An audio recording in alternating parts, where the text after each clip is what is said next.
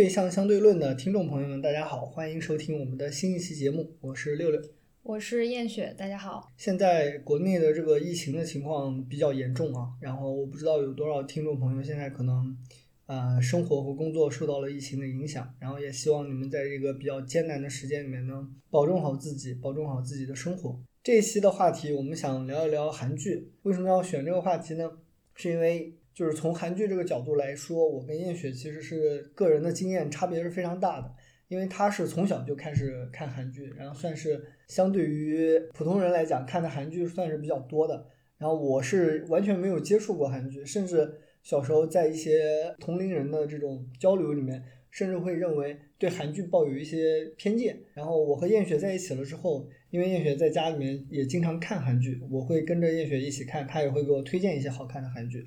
然后真正看了韩剧之后，我就会发现，呃，以前的那些偏见。是非常偏颇的，所以叫偏见了。嗯，我觉得你那个不是偏见，就是在你的小时候看的那个时候，那时候韩剧的整个的内容特点，它确实可能会给别人造成，就是它都是嗯对，因为那时候相对来说韩剧比较流行的都是一些。嗯，偶像爱情剧以及家庭连续剧比较多，呃，也就是普通人眼里的就是肥皂剧，又又臭又长，所以这个也不是偏见，就是在一段时间内，韩剧确实是有这样的一个流行的趋势，它的特点就是这样子的。对，但是这几年我们可以看到，不管是鱿鱼游戏啊，还是其他的，包括像一九八八这种级别的韩国电视剧，其实在世界范围内都取得了特别大的成功。然后我自己去看的时候，我也觉得哇，韩剧其实大部分韩剧做的是非常好看的。我呢，作为一个对韩剧又有好奇心的人，然后我们就想借着这个机会，然后我把我自己的一些好奇也拿出来和燕雪这样一个爱好者交流一下关于韩剧的我们自己的体验，还有一些看法。就是我虽然看的多。然后平时也会比较去关注韩国娱乐工业的一些信息啊什么的。然后本身我又是一个受韩流荼毒比较深的一个人，就是像你说的，我从小就就会被这种东西就是浸淫着。当你提出要跟我一块儿聊这个韩剧的时候，嗯，嗯，我其实也有点担心我能不能讲好这个东西，嗯，因为嗯，我并没有系统的去研究，比如说我是这一块的专业的学者，或者是呃在这一块儿去跟。类似的专业从业者，就比如说真的是参与过啊韩剧制作的人，有过沟通和交流，就纯粹是之前都是一直做一个。观众，然后去聊呃去看的，但是你说如果让我聊韩剧这个概念，它感觉很很大，这个范围很大，我从哪个角度聊，从什么角度切入，我能聊什么？这个对于我来说一开始很困惑，所以我也提前去就是做了一些功课吧，就是简单的也没有说特别详细的去把韩剧的发展历史梳理，但是就。去简单的了解了一下，嗯，啊，就是以以防就是到时候问了你问了很多东西，我也回答不出来。对，这一期的我们俩的角色可能就跟上一期的聊科技的角色差不多。对对对，因为上一个就是你的专场嘛，然后这一期就是聊一点我比较熟悉的领域。那我们先从我们个人的体验开始吧。然后我想在这里问一下燕雪，你具体搞这么官方的采访吗？你是？金广发是吗？对，我是金广发的。采访你一下，你对这件事私家观察 有什么看法？私家观察，你是什么时候开始看韩剧的？干嘛呀你？为什么会去看韩剧？哪家媒体的？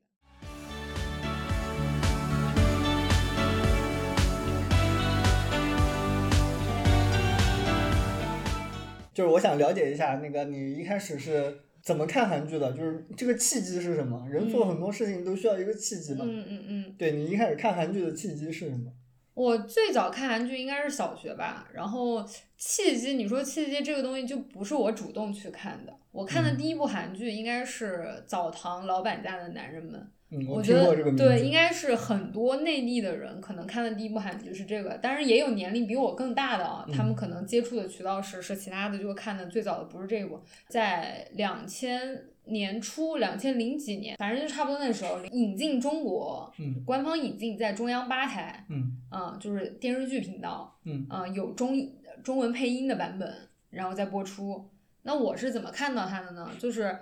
我不知道它首播是什么时间。但是我是在我去我姑姑家过暑假的时候，就我那时候小学的时候，每年暑假会去我姑姑家待一两个月。在他家的时候，他跟我姑父很喜欢看这个电视剧。就是我去看第一遍的时候，我跟着他们看第一遍的时候，他们已经看了好几遍了，据说。所以我当时应该不是看上首播，然后我看的是白天的时候播出的。白天暑假那时候下午大概接近傍晚的时候，我姑姑和姑父会买菜回来之后就在那儿摘菜，他们一边摘菜就会一边在那儿看《澡堂老外男的男人们》，嗯，然后我就会跟着他们看，就是印象特别深刻。然后我姑姑和姑父都是五零后。他们看的时候就跟我说：“哎，这个韩剧很好看。”哎，真的很有意思。啊，说他们一家人，就是他们讲的，就是那个开澡堂子的老板，嗯，他们一大家有儿女好几个，他们生活在一个屋檐下啊，然后儿女有各自的小家庭或者情感生活，就是鸡毛蒜皮的一个事儿。今天谁跟谁分手了，明天谁要嫁人，后天谁要那个离婚，都是这些事儿，就是家长里短，就是很典型的家庭韩剧的一个类型，就是家庭剧。它是情景喜剧吗？不是，它是就是连续剧，对，但是它大部分的场景都是在家里面发生，但它不是那种搞笑一家人那种，它是纯纯搞笑的喜剧，它是有点轻喜剧的那种家庭剧。然后我就跟着他们看，他们就对里面的熟，他们已经看了好几遍了，他们对里面的情节很熟悉。然后每次看到这个时候，他会跟我介绍，你看这个是二女儿，她是个什么什么性格，然后就跟我介绍。那时候我很小。我不知道，但是我跟着看，我确实觉得很有意思，就是他们一家人的生活。嗯，这个应该就是我的韩剧的初印象。嗯啊，然后我姑姑他们告诉我说，哎，以前我们也不看韩剧，不感兴趣。看了这部之后，发现哎，韩剧真的是挺好看的。他们当时的评价就是这样。再后来，就是小学可能快进初中的时候，大概五六年级的时候，是在电视台看的那个《我叫金三顺》。哦，那时候被喧宾的那个容颜所震撼，就是也是给我留下了很深的印象吧。这就是我最早接触的几部韩剧，基本都是通过电视，相当于官方引进，他们都是有中文翻译的，对我刚想问，它算你们看的是中配的还是？都是中配的，嗯，对，都是中配的。然后有些是在地方电视台看的，有些是在中央电视台看的。进入初中之后，那时候又受韩流影响，呃，K-pop 文化，那时候会了解到韩国很多。呃，偶像明星啊，对韩流这个东西有了概念，然后慢慢慢慢的就是看的就是越来越多。但是韩剧算韩流的一个部分。那时候看的并不会有很多电视剧是，比如说是爱豆演的，其实不多，也有，但是不多。但是你会从他们的电视也好，综艺也好里面去看到那个韩国人的生活文化，这也是我们最早就是受韩流影响的，就是他的饮食啊、文化、服装啊什么这些，就对你来说很新奇嘛。打包输出，呃，对，差不多那时候已经开始了，然后再像小学那个时候，大长今就开始流行了。我第了解的第一部韩剧就是对对，这个因为大长今当时在韩国的收视率是超过百分之五十的，就是这个收视率非常非常高，就是创纪录了。然后林爱就是成为了就世界人民都知道的一个韩国女人的一个代表，韩国女明星的一个代表。我记得当时这个应该是湖南台引进的，因为我那个时候我我喜欢听广播，然后听听大长今的那个主题曲，中文版的那个主题曲，在每天在广播里面能听到几十遍，就火到这种程度。韩国在这种文化输出上，它这几部就是很强的代表作，嗯，比如《蓝色生死恋》，中国人之前是没有看过这样的偶像爱情剧的，就是像这种呃具有代表性的韩剧，嗯啊，很好的完成了对外输出。这种不同国家的人对于基本的这个韩国的文化，就是会有产生很大的兴趣，对，然后慢慢的反向促进，他们就会不断的去生产类似的内容，会去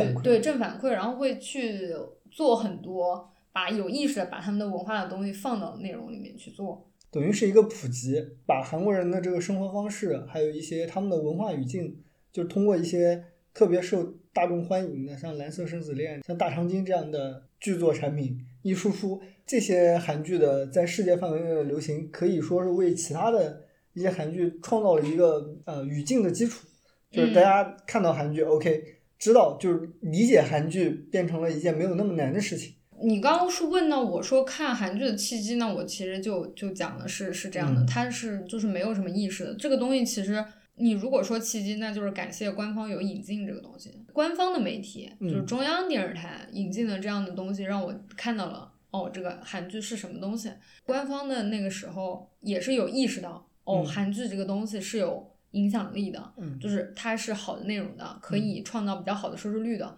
嗯因为一般官方呃从韩国引进中配版的话，都是已经在韩国境内或者是在亚洲地区已经引起了比较好的反响的成功的作品。嗯啊，那时候看到了中国的这边的电视台，就觉得，哎，这个东西拿过来放，在中国放，肯定也是会受欢迎。中国人跟韩国人呢，其实，在生活方式啊，大家的那个文化传文化统传统上面啊，社会的这种呃习俗啊、结构上面啊、家庭结构上面啊，都是比较近的嘛。所以理解起来，它没有像看欧美剧那么困难。我甚至觉得韩国就是看韩剧比看日剧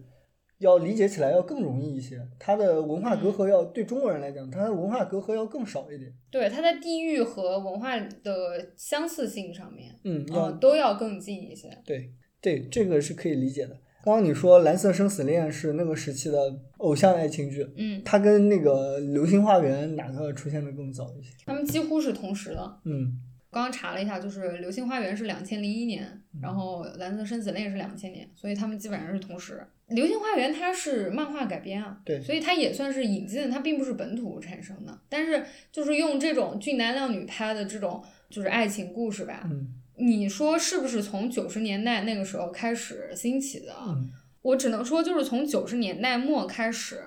嗯、年轻人的那种大众流行文化开始，就是在东亚整个泛东亚地区吧，可能尤其是嗯。中国。嗯、中国台湾，对。嗯、然后韩国其实也是，OK，因为我刚刚想讲的就是韩剧它是有几个时代的，就像中国电视剧，嗯。其实你你划分阶段也是有一个明显阶段，它都嗯。是跟着社会的呃政治制度，然后社会文化的变革，嗯呃去更迭的，明白有明明确的时期。OK，既然你讲到那个韩剧发展有不同的时期，其实这一点也是我比较好奇的，因为像你刚刚讲的啊，像九十年代末比较有代表性的这种《蓝色生死恋》，还有我们当下可以讲最有代表性的、最火的一个韩剧拿出来就是《鱿鱼游戏》。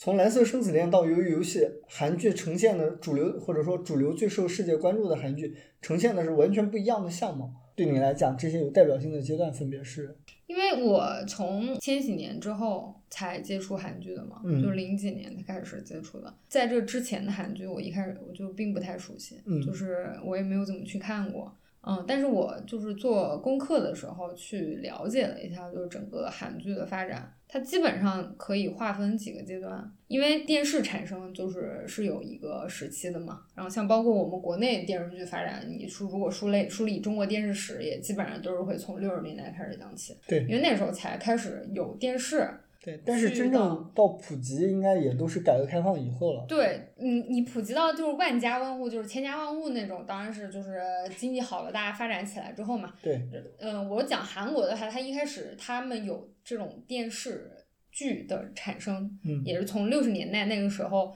当时的政府嗯政治宣传需要，明白。呃，都是跟我们也是一样的。那个时候，在于政治宣传这块儿，就是一开始六十年代到七十年代的时候，韩国那个时候是呃经历了是独裁政府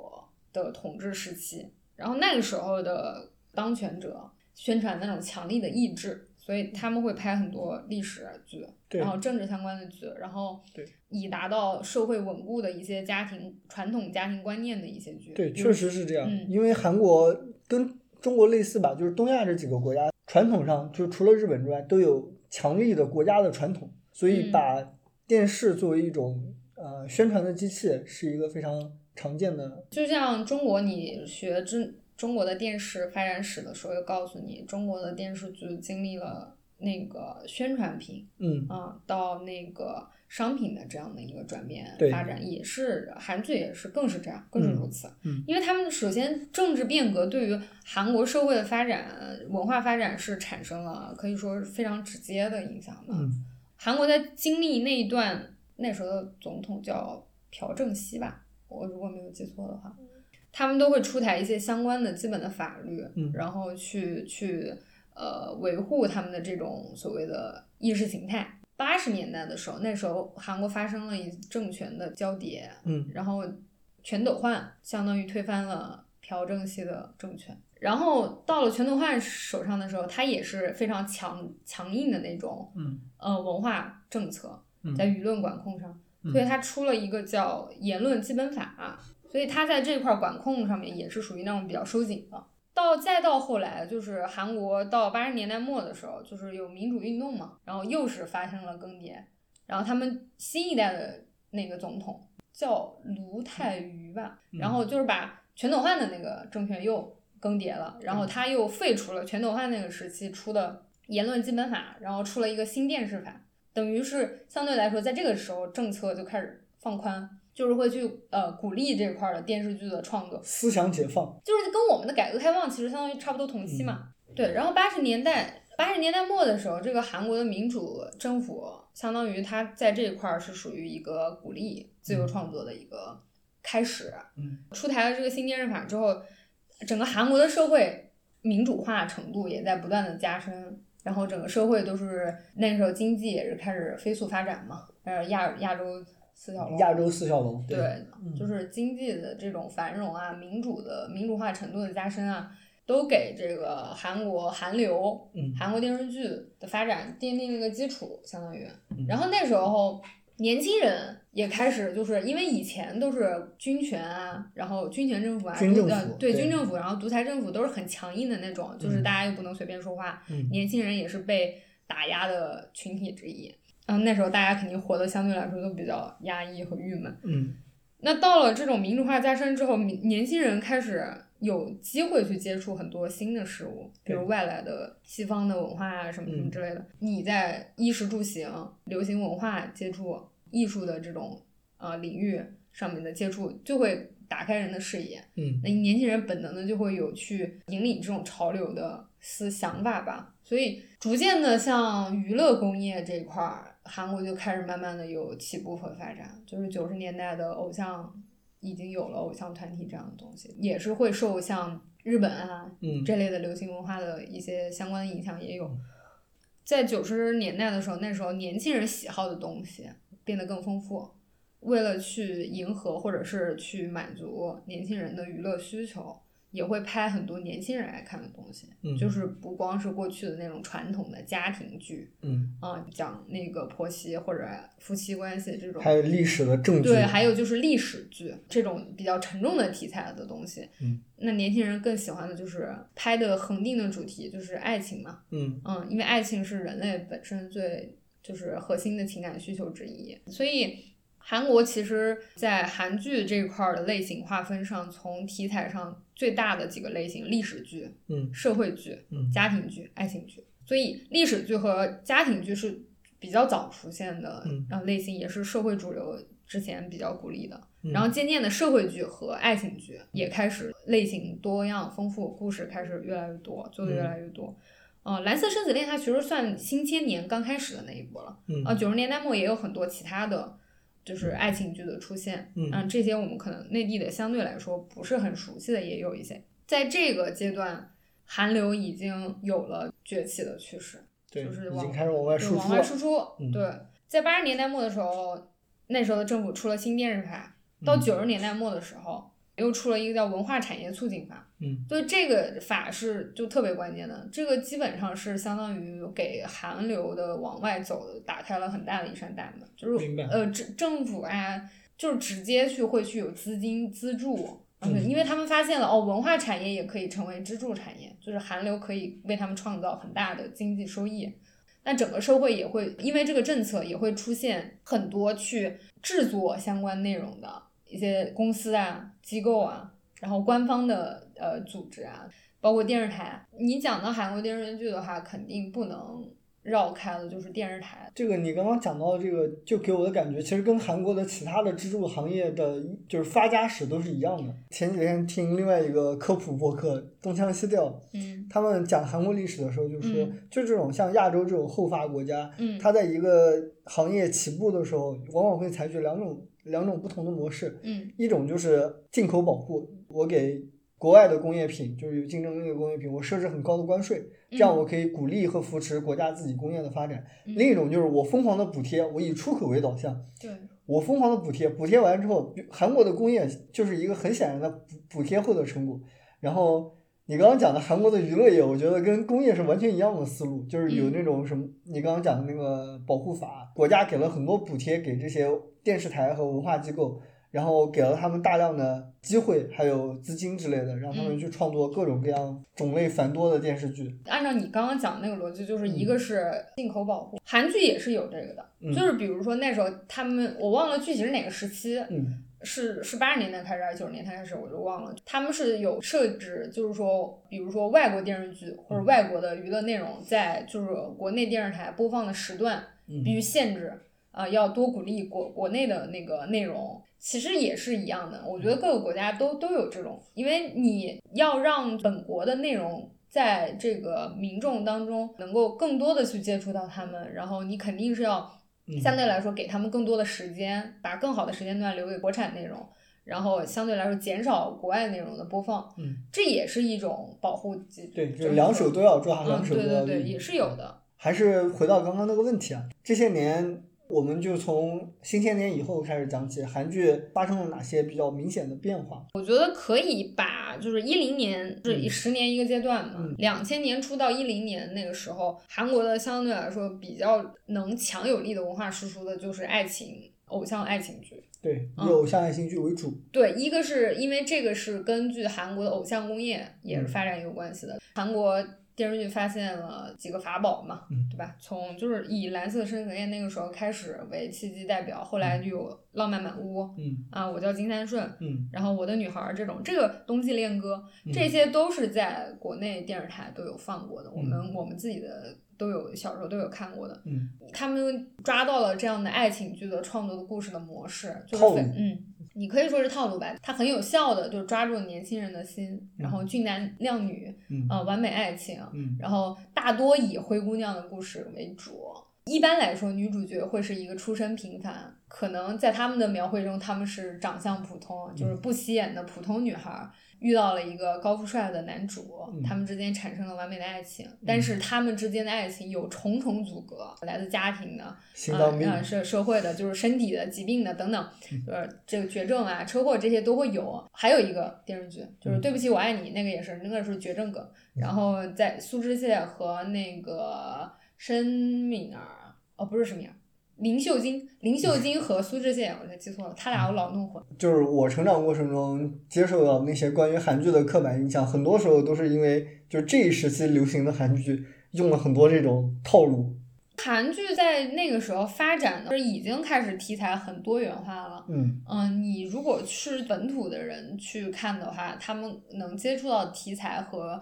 韩剧的类型是挺多的，只是说我们看到都是韩剧对外输出比较强的，因为前面讲的就是爱情偶像剧这个东西，对于年轻人来说，它的吸引力很强，啊，你能迅速在年轻人当中引起流行文化的这种就是影响，所以他们会更愿意把这些去输出，或者它更好，能更容易去输出，嗯，我们也更容易接受。韩国本身呢，它的可能很多呃社会剧、家庭剧。对于我们来说，呃，年轻人来说，一个是我们不爱看，二是理解起来可能有门槛，在那个时期可能相对来我们接触就就比较少了。但是在对于韩国本土来说，那个时候电视剧已经很丰富多样了，因为就是电视台的韩剧时间的编排几乎就是占据了他们的大部分时间，就是你可以打开电视台。每天晚上就会有不同的各个电视台有不同的电视剧，他们有播放，然后电视台之间互相又有竞争。啊，三大电视台 SBS、MBC 和 KBS，还有就是有线付费频道 TVN、JTBC 这些。呃，TVN 和 JTBC 是后来出现的，就是两千年之后出现的。对他们就是从两千年初开始，传统三大就是一直是有比较强的影响力嘛，就是韩国民众就是每天都会看的东西。嗯，他们根据这种题材。啊，播出时间段会把电视剧划分成很多品类，就从时长上，嗯，有长有短的，然后在不同的时间播出的，平日、工作日播出和周末播出的这一块儿，相当于成为了他们日常娱乐消费的一个很重要的内容。嗯嗯，它必然会出现各种各样的品类，为不同的人提供更多的选择嘛。我总结一下，从零零年到一零年，我的理解就是这个时候韩剧往外输出的是已经取得了很有效果的，以爱情浪漫喜剧为主的这种套路化的模式，因为非常受欢迎，然后这个模式很成功，商业上非常成功。嗯，但是由于有这个资金维持着整个生态的良好的运转，所以他们在国内能够呃衍生出一个非常完整、非常健康的一个电视剧的体系。然后种种不同的题材和种类都能有一片尝试的土壤。它其实这样，这个又要讲到韩剧的，就是制作生产的形态。就是我前面讲的，就是你聊韩剧离不开电视台，嗯，就是因为韩国电视剧它是从早期开始到直到哪怕是现在的话，它都是非常依赖电视台的这个投入。电视台它之于韩剧的制作来说，它是一个。相当于我们这边所说的，就是它是甲方的存在。嗯嗯，就是电视台是负责向制作公司购买电视剧、采买电视剧，或者是他们直接出资策划拍摄的一个机构。大韩国的几三大电视台的都属于基本属于民营的嘛。嗯，然后他们都是比较遵循市场化的运作的。除了 KBS，它有半政府性质的一个官方媒体，就类似我们 CCTV，但它不是全国营的。然后其他两大，他们都是直接依赖广告收益，所以电视剧对于他们来说是非常大的一个传播的内容，然后他需要为他们创收的，这是他们的一个盈利来源，他们就会很用心的去挑选、去策划，能够创造更好的内容卖钱。所以韩国电视台他会养了一大批这样的制作人，完成为他们完成这些工作。又因此有电视台存在，又养活了一大批韩剧的制作公司，嗯，还有相关的编剧，在这样的一个比较市场化的运作、良性运作的机制之下，嗯，就是韩国的这个电视剧在就是题材的丰富性上，它是不断在创新的。你不可能一直在播重复的内容，就是哪怕你一开始有个类型播的很火了，电视台也会想办法去说。我要做更新的内容，是不是能够引起更好的反响，能获得新的观众的认可？他们是会有意识的在投资的前期就做策划的时候，就会去注重这个选题是什么。就我之前看了一本韩剧的相关的讲韩剧创作的书，它是韩国的编剧写的嘛，他就讲的就是韩国的编剧去向写剧本之前。电视台最先看到的是策划案，也跟我们内地是一样的，就是你得先有个项目书一样的东西。那在项目书里面最核心的就是主题，这个选题啊，我们要表达一个什么东西。很多 PD 就是他们所谓的制作人。最关心的一个问题就是这个故事有没有人做过，嗯，所以创新性在他们的脑子里面也是不断非常重要的对因素。嗯，你我们看到很多他们会有重复性的那种内容的生产，是因为他们也要稳固原有固有的观众的品味。比如说韩国电视剧主要群体可能呃是在他们那时候看来是家庭妇女居多，那家庭妇女日常生活中她需要的内容就是日常陪伴的内容，有固定的一些品类。他们会要去生产家庭剧啊，呃，狗血的那种 drama，会去去不断重复生产这种，但是它同时也在不断的去创新，这些都是并行的。只是我们比较容易看到，就是那些早期的那些狗血的，就会认为哦，韩剧都是狗血的。嗯，但其实不是，它是多种多样的。对，即使是在爱情剧这个本身，嗯，一个大品类，你在某一个选题的这个框架下，嗯。大家也会去问这个爱情剧跟另一个爱情剧它有什么不一区别？它不可能是重复的生产一模一样的东西。对，我们刚刚讲的，我可不可以理解还是一零年之前韩剧主要呈现的样貌？那以一零年为节点，一零年之后到现在，韩剧整个发生了什么呢？就我的成长过程来说，包括我已经上了大学之后，我就感觉韩剧跟以前的不一样了，突然就不一样了，就。有很多，哪怕是我这种不太关心韩剧的，也从我的身边得知一些出了圈的韩剧。嗯，一零年之后，其实比较关键的就是有线电视台的出现竞争。这个韩国的有线电视跟中国的有线电视是一样的吗？同一个概念吗？应该是一样的。像传统的那个三大无线电视台，他们是免费，就是不用付费的那对，种。接个天线就可以，呃，对，是一样，这个在这个概念上应该是没有什么区别的。嗯，呃，然后 TVN 和 JDBC 它属于有线呃，对有线综编频道，全称是，嗯它是付费频道。TVN 和 JDBC 的这个电视台的发家史我不算特别清楚，但是比如说他们在这个收看地区上有哪些变化，这个我不太清楚，就是嗯回头我可以再去再去多做补一下功课。，对，嗯在传统的一开始的普通韩呃韩国人的认知里面，嗯啊、三大是那种正统电视台，嗯就是看的人很多，嗯就是基本上大部分人都能看，然后家里面都能收到。嗯那有线电视台就是不一定所有人都能收到，或者就是会去买这个这个电视台的去看。明白。然后他们的那个电视台的规模啊，也跟三大完全没有办法比，他们的规模就是有一点非主流的感觉。但是 TVN 跟 JTBC 是在一零年代就开始有崛起了，就是他们在做内容方面和区别于。传统三大电视台，他们有做很多内容上的创新。然后像 TVN 的话，它的那个一开始的电视台的 slogan 嗯就是 Content Trend Leader，嗯就是内容趋势引领者。你从他的 slogan 能看出来，嗯他要做这个内容的引领者。引领者就是说，我要不能去呃跟着别人的呃跟着别人的脚步，我就要做就是一些不一样的东西。嗯那一开始 TVN 可能做一些吸引人眼球的呃题材的时候，他会比较出格的去选一些奇奇怪怪的东西。嗯啊，所以他们一开始搞了好多什么嗯神鬼啊、这种嗯这一些相关的一些题材，就鬼嗯怪类的，他们会选选取一些比较奇幻的选题去嗯做。然后 JTBC 后来也是做的比较好，这两年有一些衰落，但是前几年做的一些作品都是比较好的。嗯，要做有辨识度的题材。他们是相对来说比较去注重将一些社会议题、嗯比较有就是话题性的东西放到电视剧的这里面去来做，跟其他的传统类型结合。这个阶段出现了更多竞争者。明白。嗯，就是传统三大原来是相对来说比较三足鼎立的那种感觉的话，现在就等于多了一些竞争者，多了竞争者就是大家要分的平均到每个人身上可能就少了，因为卷起来了。对，卷起来就是因为你收看的时间是有限的嘛，嗯对吧？就电视台多了之后，大家有更多选择之后，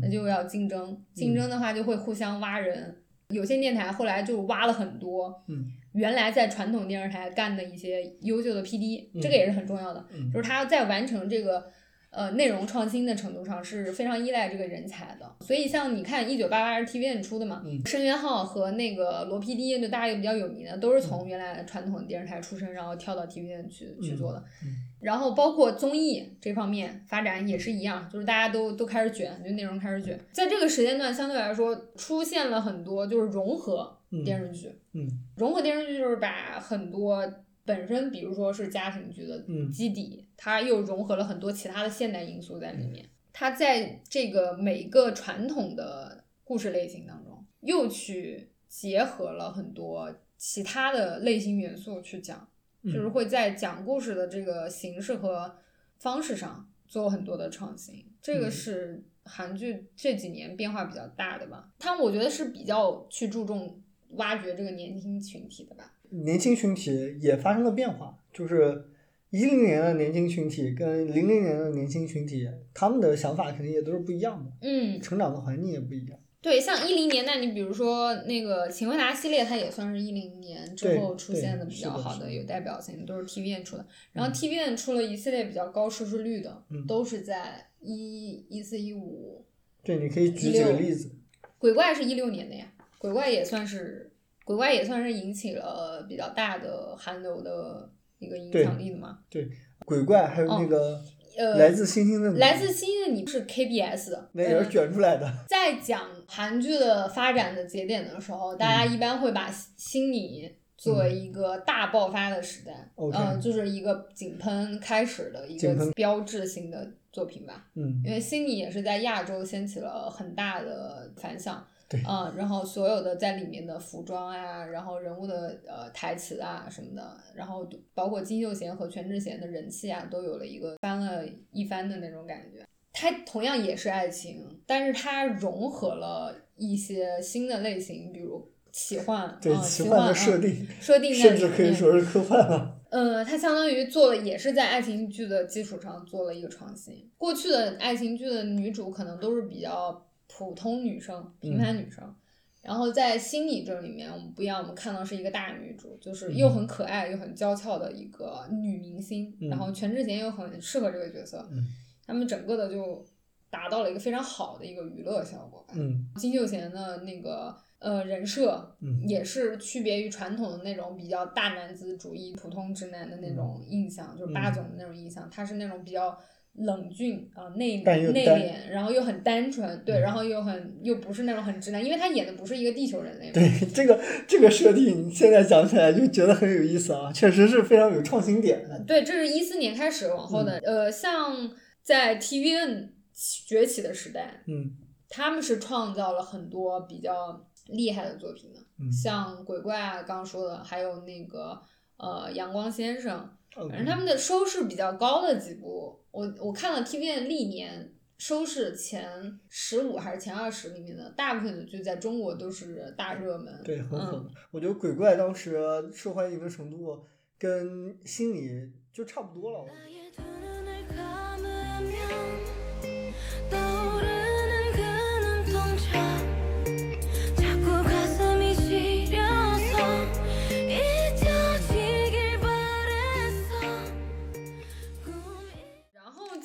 这种情况下，一零年之后有是流媒体又出现。你刚刚讲到由于游戏，这已经都是 Netflix 进入韩国市场好几年之后的一个。觉得，我觉得刚刚刚刚讲的还是一零年代，其实甚至可以说是一五年代，然后到嗯一七一八往后，就是 Netflix 开始崛起了之后，又韩剧又完全呈现了一种不一样的面貌。嗯，对，它不光是 Netflix 吧、嗯 o t t 出现，它其实就不是，比如说在传统电视台领域产生的新的竞争者，一个完全的另一个次元的一个怪物对，一个打击，对于整个收看媒介的嗯呃改变，流媒体的发展对电视台带来的影响就是看电视的人会变少嘛，他们的人年轻人看的会用电脑更多，就是流失。包括广告相对来说也不那么好卖了，嗯那电视台它相对来说就会缩减在电视投入这块的开支。以前呃一些传统三大是有那种日日剧的，就是嗯每天都播的那种。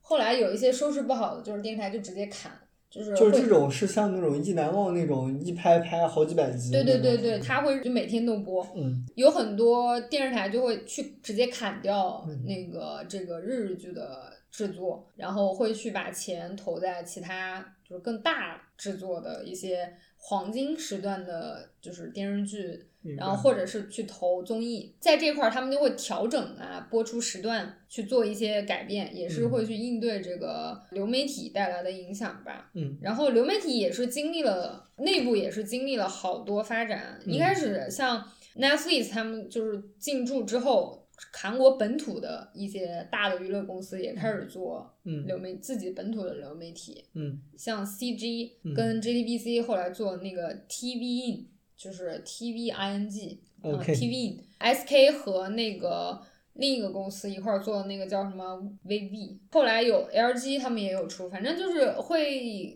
有不断的就是有人入局就是不断的有本土的也有入局，就是去抵抗这个 Netflix 的竞争嘛。嗯，韩国人年轻人看 Netflix 的人数也是在不断增长的。对呀韩剧的这个投入市场，我觉得近些年讨论的文章也很多了。嗯，我就我就不太不用太详细的去讲。其实是等于是 Netflix 这种互联网的呃 OTT 的平台，它对韩剧进行了一种改造。嗯，它的投入和就是生产呐、到最后播放，它所有的逻辑和传统电视台都不一样的都不一样。对嗯嗯。对，可以理对。于传统制作者来说，呃，流媒体的像 Netflix 这种公司给他们的自由度更大。嗯嗯，就是传统电视台，它在做选题上面会有电视台内部的 PD 啊，然后一些制作人啊，就是或者是电视台的领导啊，可能还是会去比较介入这方面的内容的生产和调整。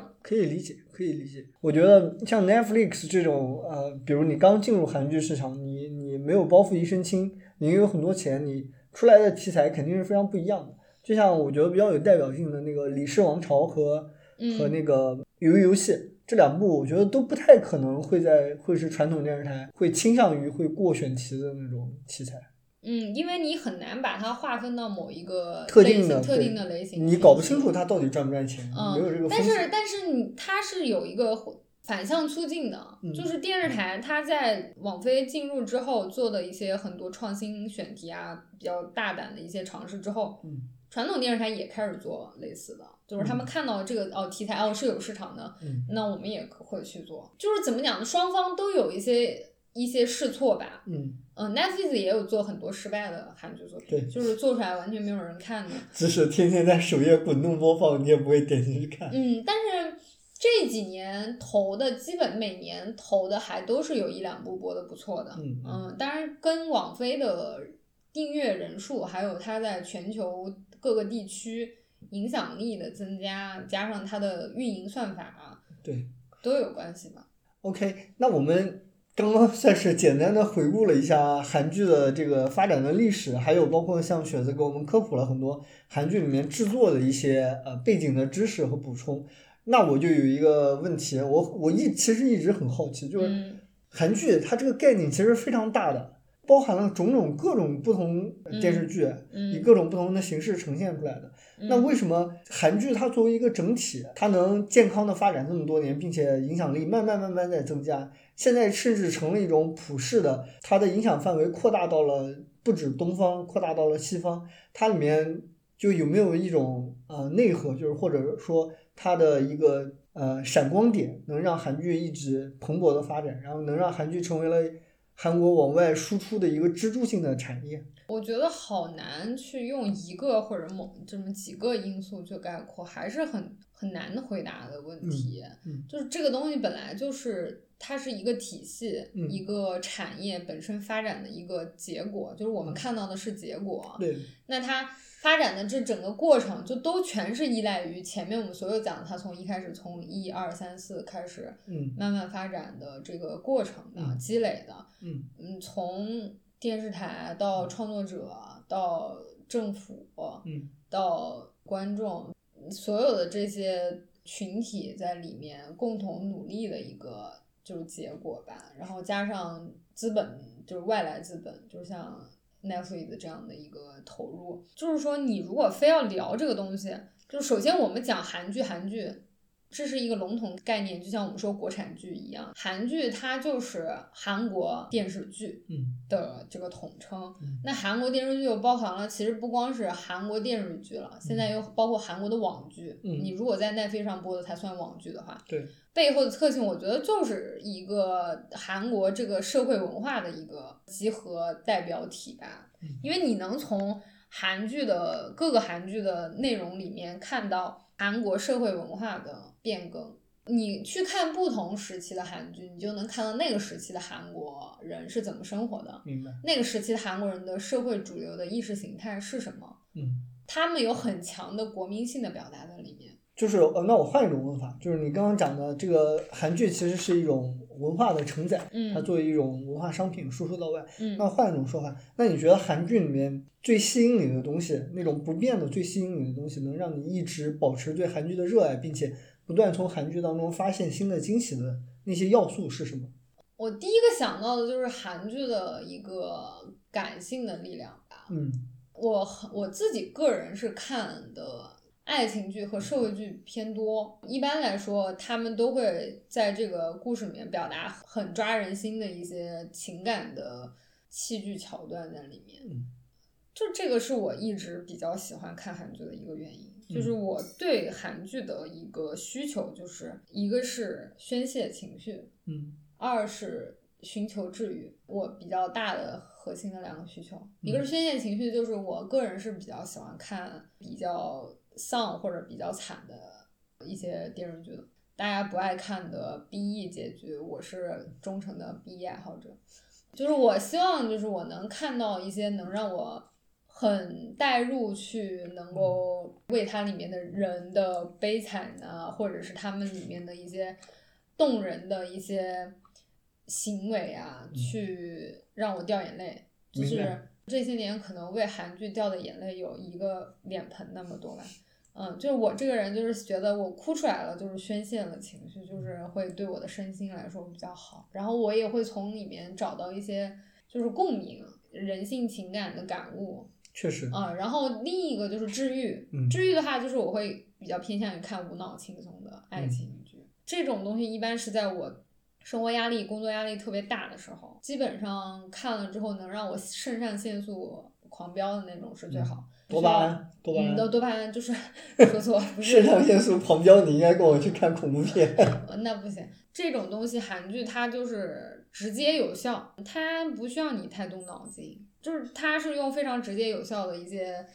戏剧编排的东西去能够治愈你的。我觉得比较难能可贵的就是它这种直接有效，它不是简单的重复，因为如果它是重复的话，你很快你就会免疫的，你你的阈值在不断的提高。这个也是我就是之前做笔记的时候比较想聊的，嗯就是所谓的套路的重复。套路的重复，它其实是通过不断的验证，嗯这个东西真的有效，它才能成为一个套路。嗯就之前有那个日本的，我忘了是应该是一个广告吧，它就是嗯模仿韩剧的拍摄套路，我不知道你看过那个视频没有？它是一个啤酒的广告还是什么忘了？它用就是拍韩剧的那种镜头手法，嗯还有就是桥段去讲一个故事，就是男女在一块儿一定会做什么事儿，比如就是女的喝完酒之后，男的一定会背着女的回去，就是那个镜头要怎么拍，就所有的那个套路他帮你帮你拍出来。嗯嗯，女生就是要回头回眸的时候，那个那个机位要怎么运转？就是就女生要滑倒，一定会就是扑倒男生，然后那个升格那个逆那个大光打的要怎么拍？出血，两个人的感情一定啊，要对，有就是一定会有出血巨。大的这个。你现在也知道了，对他他这个套路的 repeat 是通过不断的验证是有效的，嗯然后这个东西在长期观众去观看的过程中，嗯它无形的塑造了观众的心理。对，反向又过来嗯暗示，叫巴纳姆效应，对，对，然后包括什么八级必有吻戏这种定律，嗯就是观众是带着很强的预期的，嗯，就是它无形中塑造了观众的观影预期。明白，在这种戏剧创作的过程中，满足观众的预期是很重要的一点。对，尤其是流行商业文化的对你在满足观众观影预期的同时，你要有超出他预期的东西，但你不能完全超出观众，你一定要有满足他的部分。对，我觉得讲的非常好，嗯这个就是流行文化或者说一切文化产品制作的一个铁律。对，它相当于先是把你养成了这种预期，嗯就是你在看一个爱情剧的时候，你一定要期待男女有一次浪漫的相遇。嗯这个相遇的桥段可能有一二三四五六七八九十十种套路，嗯他都会，你观众都熟知了之后，你出现其中一种，观众就说，哎，你看我就知道这里他会怎么怎么样。然后还有一些桥桥段 repeat，比如说是韩剧现在也会经常拿那种梗来自嘲对啊和致敬的东西，就放在那里面。就可以解构了，就是你对就形形成了这就种结构化的东西，就可以解构。他们在拍家庭狗血剧的时候，嗯讲豪门，呃，豪门的那些人去赶那些穷媳妇儿的时候，会嗯把钱砸到他面前，会泼他水，这种桥段现在已经被解构都解构成了一种套路，就是嗯。解构它本身也成了一种套路，嗯。就是会在一些其他的爱情剧里面，角色看电视的时候就播出这些狗血爱情剧，就像套娃一样，就是嗯。他们在电视剧里面又同时输出电视剧的呃文化和嗯。习惯。这种东西，观众在不断的接受、不断的接受之后，都无形中创作者和观众形成了一种默契。观众期待你也会出现的东西，嗯那你创作者有两种选择，你就是完全去满足他的期待，嗯还有一种你就是你完全背离他的期待，就是你背离他的期待是有可能会创造出很有新鲜感的反应，嗯也有也很有也有可能你就会造成一种就是让观众失落的结局。就比如说前一阵子播《二十五二十一》，我们都嗯看了。观众看前面的时候，他们抱的预期是以，就比如说他的套路是什么呢？就是先告诉你中年之后女主结婚了，嗯但前面给你无数的暗示，女主的老公可能不是男主。嗯但是他走正线的时候，又不断给你强调他俩在一起很甜蜜，他们的嗯恋爱看起来无懈可击。但是到结局的时候，编剧没有满足观众的预期，让他们最后真的在一起，给你一个如套路一般的反转。你看，虽然嗯他他的中年老公真的是男主，哎，不是，真的不是男主，他们真的分手了，就观众就会有一种吃了屎的那种感觉。这个就就是编剧的选择嘛，嗯就是你要不要再去这个方面去满足他的一个预期和需求。但是前提是观众已经建立了这种预期了，就这都是无形中前期不断的就是驯化去养成的心理习惯。我我都忘了你一开始问的问题是什么了。就是你，嗯，就是你为什么哦为什么喜欢韩剧？对，然后这些无数的这种梗啊、套路也好啊，嗯呃，它其实都属于一个创作的技巧，就是看你创作者怎么去用。但嗯对于观众来说，它形成了是一种对于这个创作形式、内容形态的一个基本的认知。比如韩剧的爱情剧里面一定会有怎样怎样怎样的几个桥段、几个呃过程，有一个圆满的结局还是怎么样。观众养成了这个之后，他就会有一个很强的粘性。就是他发现这种东西对于他来说是有效的之后，他下一次还会继续去寻求这种呃有效的。它是一个有效的机制，嗯，对就是从创作到反馈到接收是对，就是我刚刚说的那个，比如说我去寻求这种比较治愈的这嗯种力量的时候，我嗯看韩剧，他看很多，我会看很多轻松无脑的爱情剧，嗯那我知道它里面一定会有很多怎么那样桥段，就是我可能都熟悉，我都知道他们怎么走向。但是它如果出现了一些呃给我的一些小惊喜，我可能还会有很很新鲜的嗯体验产生，这个都是有可能的。但是最基本的需求就是我知道，嗯，我提前就知道我看完这个剧我会获得什么体验。明白，嗯，我我需要治愈的时候，我就会去选择这些东西来看。嗯。嗯，这个对于我来说是比较比较重要的。我认为韩剧一些比较核心的魅力，首先它特别关注观众的感受，它就是它会根据观众的感受去调整，用有效的套路，呃，或者说有效的手段吧，嗯去让观众能获得一个比较好的体验，就是他很关注用户体验。那当然，我觉得任何的就是文化娱乐产业，嗯你你去直接面对观众的时候，你一定是要关注用户体验的。这个东西是一个成体系的东西，嗯它是一环套一环，一环套一环的。然后每个阶段都有它形成了比较完备的一个就是系统，嗯然后之后嗯他们必然能形成一个很好的良性的循环。你就内容而言，如果我们只谈不谈背后的工业制作体系嗯的这种完备资本的资本的力量的话，嗯那韩剧本身的内容，我觉得它核心的，无论经过时间的发展怎么怎么样，它跟每个时期的社会文化、心理都是息息相关的。嗯我觉得核心的一个词就是当下性，嗯或者是当代性，嗯就在每个时代的当代性。就韩剧是很好的直接的反映了，就它一定是跟着这个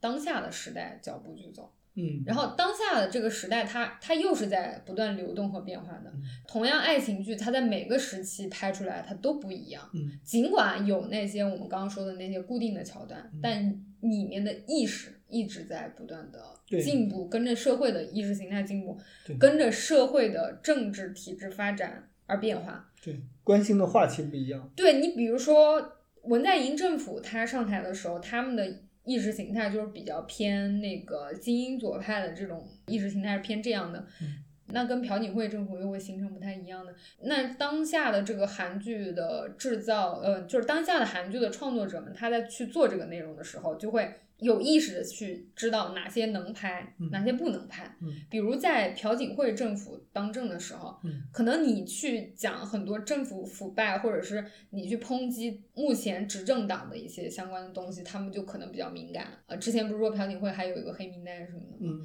啊、然后那文在寅政府相对它又是相对比较自由宽松一点的，就是你可以去批判政府，他甚至鼓励，呃，对你甚至可以直接去写，就是相关的政府的相关的一些腐败的一些案件啊，社会话题啊，比如像之前《秘密森林》他拍的，其实就在讲的是，呃，检察机关和呃警方这个两个体不同体制之间一直源远流长的这种历史斗争啊，对抗，嗯就是还有很多设计这方面的，跟这个时代的社会的各个方面都能去产生连接。就是我们不光看到，就是爱情剧里面可能反映的是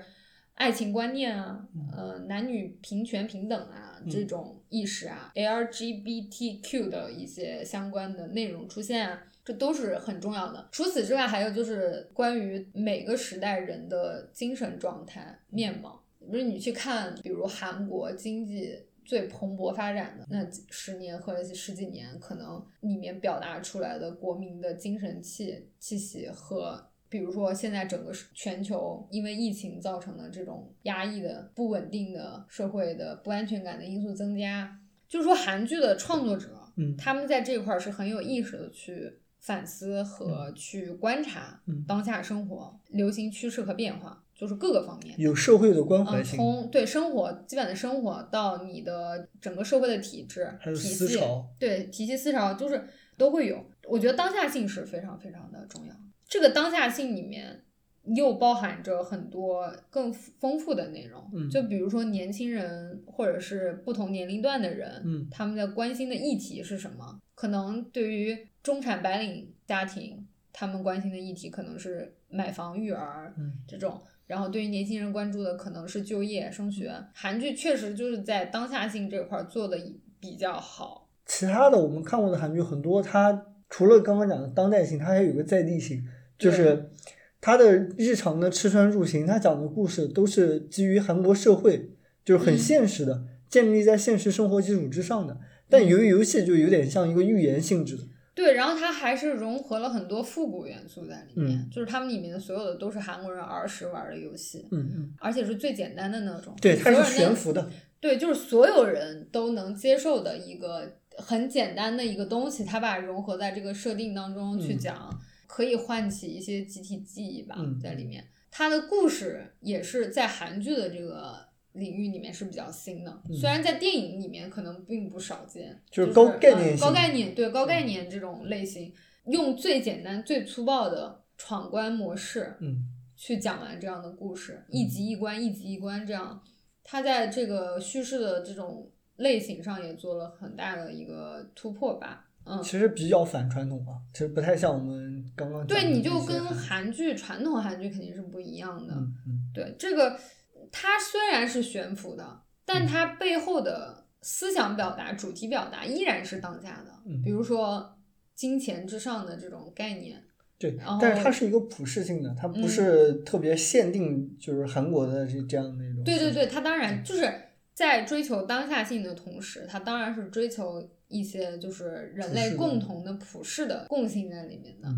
我们现在所有大部分的城市里面的人，大家都在一个什么样的生活状态下？你说在北京工作、东京工作的。这样的上班的白领嗯和在纽约和在首尔工作的白领的差别有很大吗？我觉得也不算很大吧。对，其实城市的这样一种生活抹平了很多这种传统的差异。我在去看韩剧的时候，我看到这个当下性的时候，我产生很强的共鸣，就证明这个东西是我也经历过的，对我也是有感触的，我是嗯也是有经验的。比如说像最近在播的《我的解放日志》嘛，嗯，它讲的其实就是很普遍的现在的一个怎么样呢？一线城市普通上班族对一线工作的普通上班族的日常烦恼和就是他们的精神危机吧，就在讲这个问题。因为它的首尔的和周边地区的城市形态和我们在北京周围的城市的形态又很像，嗯你就会不自觉的就有代入他们所经历在职场上、生活上的那些鸡毛蒜皮的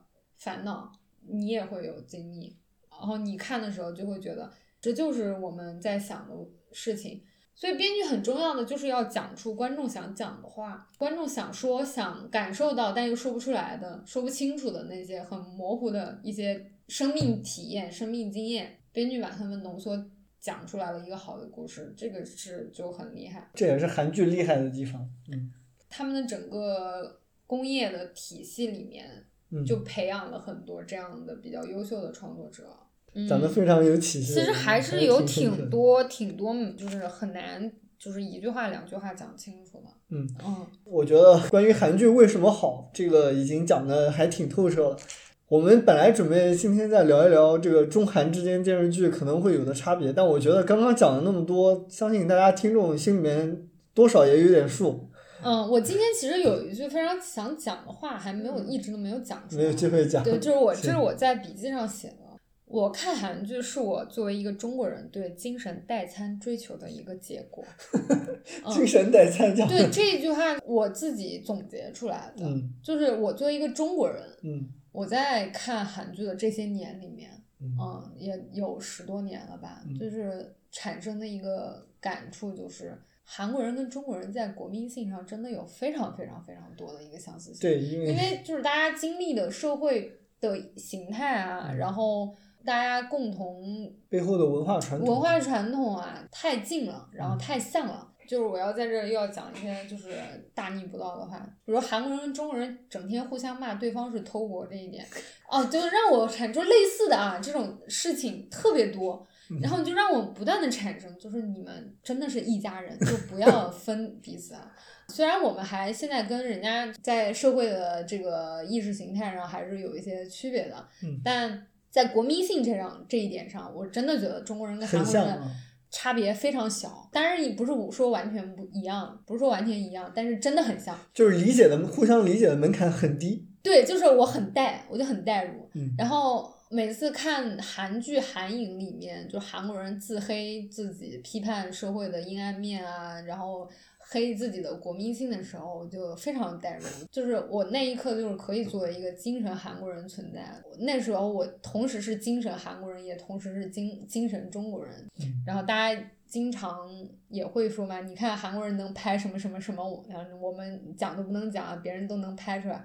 就这就是我对于追求精神代餐的一个结果。中国在如果这一块儿就是文化产业能够，假如说一切条件都到位的情况下，我们享有同样的条件，嗯呃，去发展的时候，能做出来的东西，我觉得能做到比较好的，也就是这样嗯嗯啊、就是我是对一个比较完善的对，就是形态。这就是我，反正现在又不可能实现了，而且越来越远了。就是当精神代餐，就看看，嗯，就是我们想象一下啊，假如我们能做，能做出什么样的东西？嗯嗯，其实并不是说我们没有这样的创作者啊，说做不出来这样的东西。确实，咱跟人家就是发展起步啊，就是享有的环境啊，就完全两两个世界的。这一句话可以作为我一个看韩剧多年的一个小小的总结吧。明白嗯明白。嗯，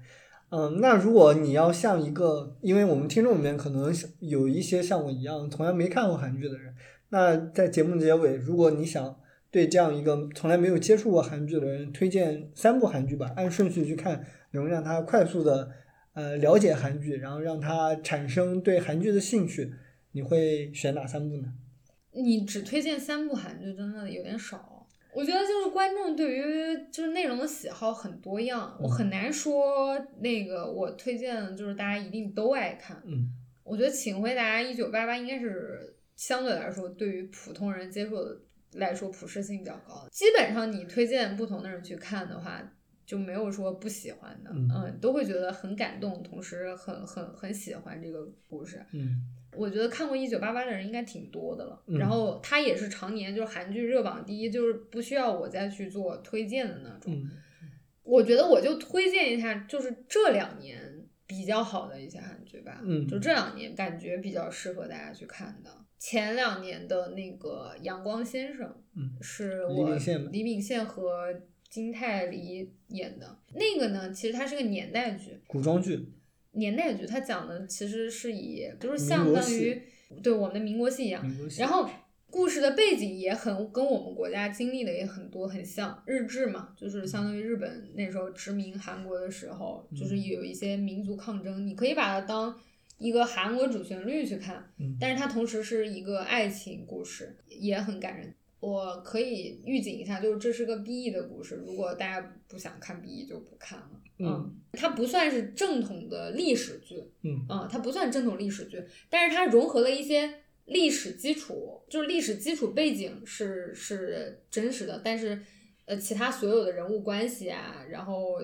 这些都是虚构的。如果对于我们的年代戏啊、近代年代戏啊，然后比较感兴趣的话，就是可以去看。然后嗯呃，表演啊、摄影、台词都非常棒。比较轻松的，类似于《一九八八》，就是申元浩后来拍的《机智医生生活》，我我觉得应该也挺多人都知道，都有去看了。但我嗯觉得第一部会比第二部要好看一些。然后比较丧的，就是推荐的就是丧剧，热爱中年危机叙事的人可以去看《我的大叔》。嗯，里面有 IU，然后大家比较熟知的女明星，然后嗯有那个李善均，我比较喜欢的韩国中生代的男演员。对，也演了那个《寄生虫》，演呃，对《寄寄生虫》里面的那个男主人，对，嗯，他们表演也不错。我的大叔相对来说，他是比较比较现实主义题材。对他偏，他就是在讲的是一个普通中年男人的中年危机，对然后他的精神世界，然后他遇上了这样一个不一样的生活的闯入者。呃一个女孩儿对他生活造成的影响，对然后互相救赎的故事。对它里面这个片子我也跟雪子一起看了，然后，我觉得这个一起看了。这个片子完全没有任何韩剧的套路，就是你你可以抛却一切你你曾经了解到的韩剧的套路去看也。也也是有的，但是就是他做在一些细节上，他是就是整个基调是比较比较伤感的，对，伤的我给。我感觉跟看欧美剧那些节奏比较慢的、比较现实的欧美剧其实蛮像的。嗯，然后大叔也是属于台词写的很好，就是喜欢比较丧逼的故事的人可以去看一看。其实我要推荐韩剧能推好多，但这两年你最后一个名额。啊只有最后一个名额了呀。嗯，我们要哦，那我就就是太少了，再给一个。好，再给你两个名额。嗯，就是比较推去年的一部呃五月的青春嘛，嗯嗯，这个我没有看过。我我推的我好像都很 BE，就《五嗯月的青春》也是个 BE 剧。如果喜欢 BE 叙事的就去看吧。这个推《五月的青春》主要是因为这个也是我作为一个中国人很带很带入的一点啊，具体原因大家去看了就知道了，这里不展开。我觉得《午夜青春》它虽然在韩国收视不算很高吧，但就是在表演和这个剧本上面，真的就做的非常的厉害了，很多细节非常见功底。嗯。嗯，然后对于这样的一个特殊历史背景事件，嗯。他选取的这个视角也跟以往的同类题材不太一样。我觉得他写的比较全面，在一个举重若轻的这样的一个态度下吧，嗯，写完了这样的一个感烈烈的。感伤的，他也不算轰轰烈烈，是一个非常它背景事件是轰轰烈烈的，对，就是一个历史洪流下的普通人的命运啊、爱情。今年我目前看还是比较推荐去看，大家去看那个25二十五二十一的，对对对。但是我怕又怕大家看了最后会骂人啊！我推荐个 happy ending 的或者轻松一点的，给大家调剂一下。二五二一你已经算推荐过了，因为你刚刚已经聊过这个片子了，对吧？但今年的话，你说比较轻松的，其实今年还没有看到说特别说我特别喜欢的那种狂爱的那种轻松爱情剧吧。社内相亲虽然前一阵子比较火，但是那个不是我，它比较漫改，比较漫画，有点太过漫漫画风了，然后嗯对我来说也不是特别的感兴趣的那种。以前的也行，也好多啊。如果是大家想说，呃，纯看轻松搞笑的话，嗯，就去找韩国喜剧的那些观看人数和评分我觉得心里的声音非常好看，值得大家去看。然后那个就是无脑爆笑。感兴趣的可以留言，就是你喜欢看什么类型，对，主播会给你回复的。呃，我会回复，就是你比较喜欢看什么类型。你说我比较喜欢看律政剧，或者我比较喜欢看悬疑剧，然后我比较喜欢看就是浪漫轻松爱情剧，你可以给一些限定 keywords，给然后一些边界条我可件以去推荐吧，你豆瓣上面标记的你看过的韩剧有多少部？应该快两百了。嗯，嗯，我其实看的大部分还是比较热门的，冷门的嗯也有看，尽量推一些不那么烂大街的作品，嗯，大家可以一块儿讨论吧。好的，那我们这一期的节目就先录到这里。好的吧，就到这。嗯，好的，我们下期再见，拜拜 마음 모두 내게 줄게 yeah, yeah, yeah. 차가운 나를 움직이는 너의 미소 닫혀있던 나